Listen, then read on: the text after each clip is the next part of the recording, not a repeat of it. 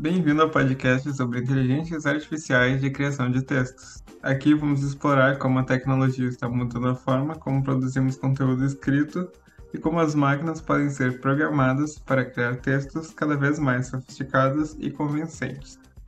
Vamos falar sobre as diferentes técnicas usadas para treinar modelos de linguagem, como o aprendizado de máquina e a inteligência artificial, que estão permitindo que computadores escrevam artigos de notícias, roteiros de filmes e até mesmo romances inteiros.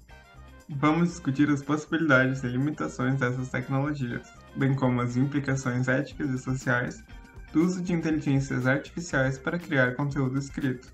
Além disso, vamos destacar algumas das aplicações mais interessantes dessas tecnologias, como chatbots, que interagem com clientes em websites e aplicativos, e assistentes virtuais que ajudam escritores e jornalistas a criar conteúdo de forma mais eficiente. Então, prepare-se para mergulhar no mundo emocionante e em constante evolução da inteligência artificial de criação de textos. Vamos explorar como as máquinas estão mudando a maneira como escrevemos e pensamos sobre a escrita.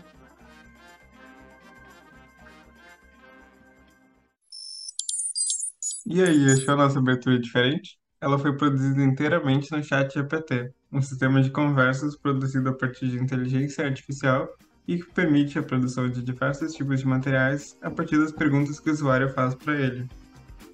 Com a popularização do chat GPT, a questão do uso das inteligências artificiais está em alta. Mas de que modo podemos utilizar essas ferramentas de forma ética? E até onde a inteligência artificial chega para produzir respostas corretas? E como fica a questão da legislação brasileira em relação às inteligências artificiais? Com essas e outras perguntas, vamos abordar no episódio de estreia do novo formato do Conversa Humanista, focando no uso das ferramentas de inteligência artificial para a educação. Eu sou o Lucas Vieira. E eu sou Mariela Org.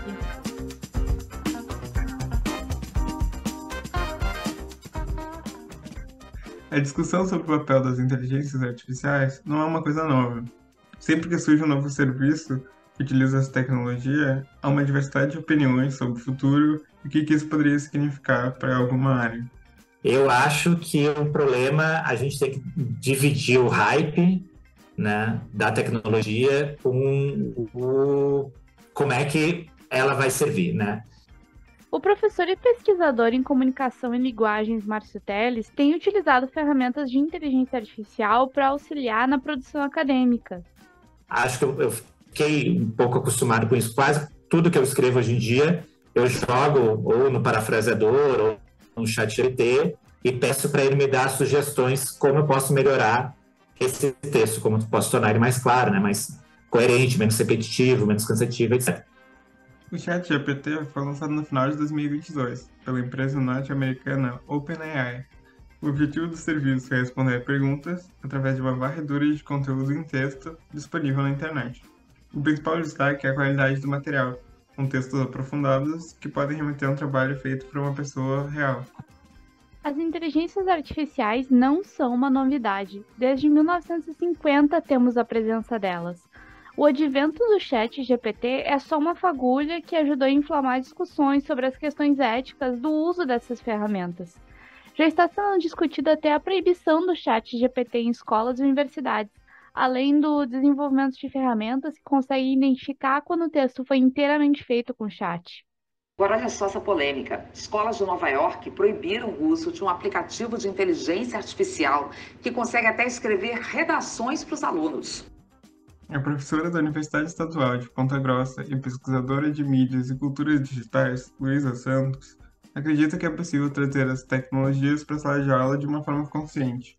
Que crianças, adolescentes, adultos saibam utilizar da melhor, ao seu melhor proveito, da melhor forma possível, é, né, qualquer tecnologia de mídia. Eu acho que do, no, com tecnologias né, de inteligência artificial conversacional, isso não é diferente, né? Então, por um lado, sendo uma tecnologia que está aí, né, não vai embora, é, pode ser integrada na sala de aula para, é, por um lado, entender como que funciona, né, para colocar em debate, por exemplo, questões sobre inteligência artificial que vão é, permear o futuro de né, crianças e adolescentes que estão hoje em idades escolares, né? Inteligência artificial também não vai embora. Então, como um ponto de partida para esses debates e também para talvez, né, o principal, eu acho, é uh, talvez despertar um uso ético mesmo dessas ferramentas, né? O chat GPT pode dar respostas vagas, erradas e equivocadas, sem falar que não fornece fontes das informações.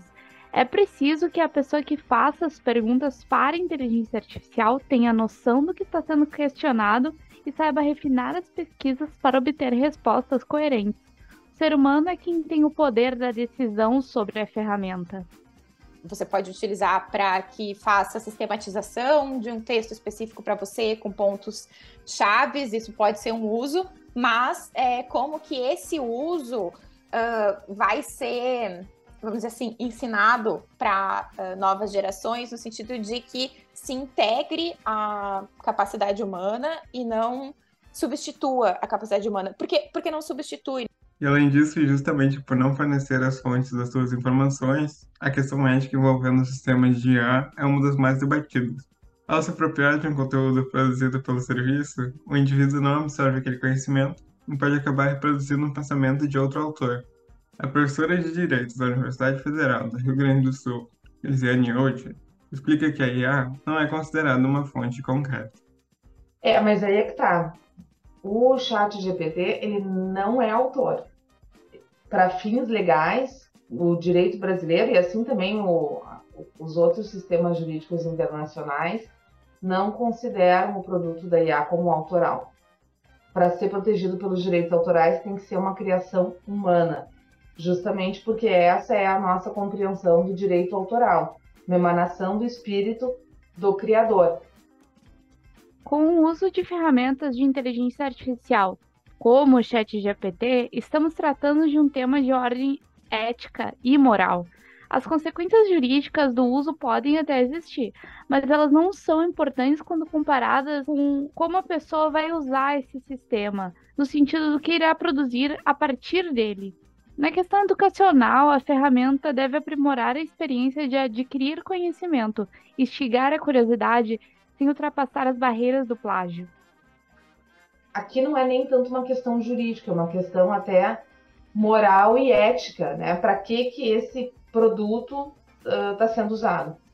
Porque eu tenho alunos, por exemplo, que me disseram, ah, eu perguntei para o chat GPT sugestões de tema de pesquisa e eles me deram e ele me deu vários insights, várias sugestões muito boas. Eu digo, viu?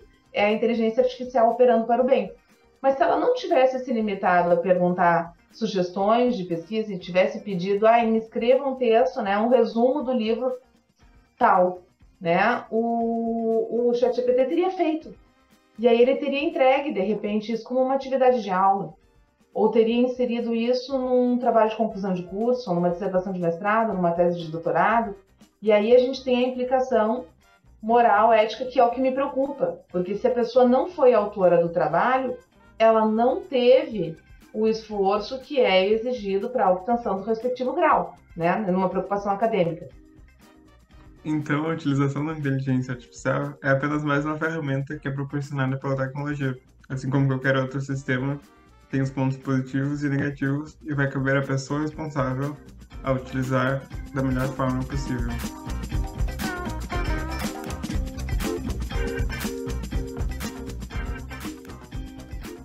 Este episódio do Conversa Humanista foi produzido por Lucas Vieira e Mariela Org, com a técnica de Lucas Keski Fique ligado nas redes sociais do Portal Humanista. Acompanhe nossos futuros episódios no Spotify. Até a próxima, ouvintes do Humanista.